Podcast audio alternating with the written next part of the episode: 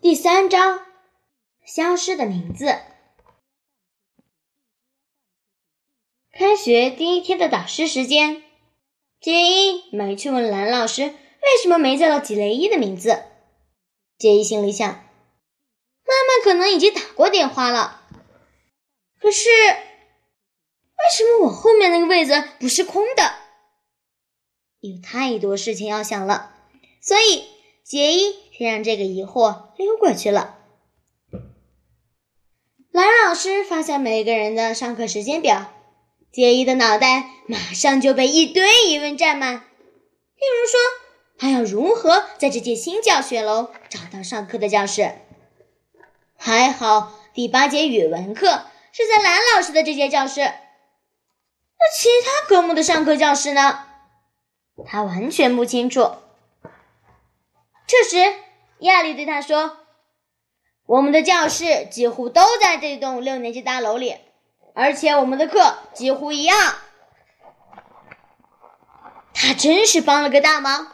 第一堂课的铃声响起，亚丽和杰伊走到数学教室。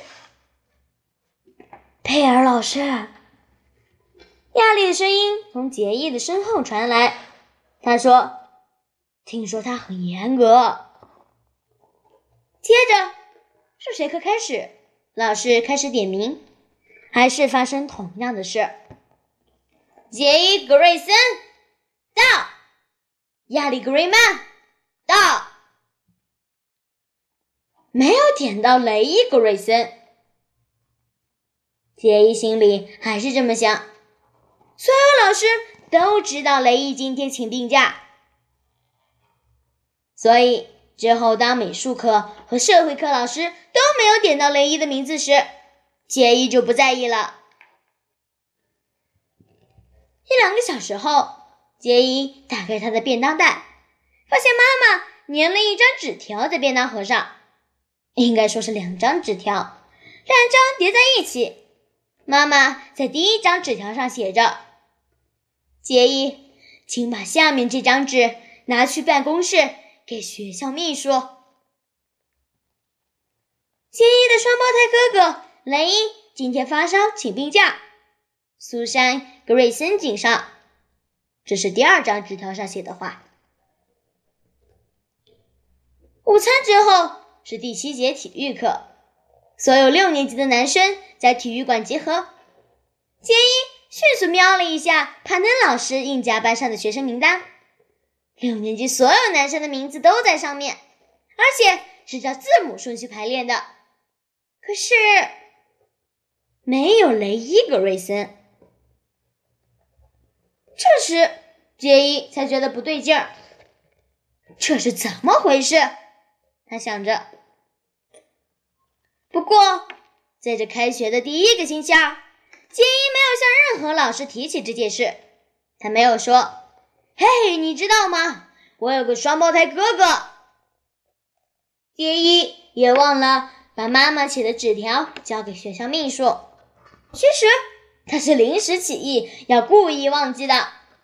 因为杰伊知道雷亚星期三就会来上学，到时候势必又会引起一阵骚动，所有人都会开始谈论他们两个竟然长得一模一样。接下来就是被比较，然后被指指点点。他们所到之处将会传来阵阵惊呼声和窃窃私语，或许还会有人嘲笑他们。以前读的几间学校，总是有那种长相虚伪的大块头，故意装幼稚的说：“哦，看看这对小双胞胎，好可爱，对不对？”杰伊今天。决定不要和他的双胞胎哥哥有任何关联，只要今天就好。因为自己一个人实在是个很不错的体验，甚至是棒极了。他不会再和另一个人长得像，谈吐像，连走路和笑起来的样子也像。就在这一天，杰伊·格瑞森不再是双胞胎之一，只是他自己。他就像一个。普通的小孩，只有他一个人长这个样子。整整一天做这样的自己，感觉真好。放学后，杰伊从学校走回家，由厨房的门进入房子后，瘫倒在客厅的沙发上。杰伊，是你吗？请假留在家里照顾生病的雷伊的格瑞森太太从楼上喊道：“塔克先生在楼上布置了一个小办公间。”“是的，我回来了。”“欢迎回家，宝贝儿。第一天开学怎么样啊？”杰伊喊着说：“好啊，很好。”等我写完这几封电子邮件，就下楼准备点心。你再告诉我学校里发生的事好吗？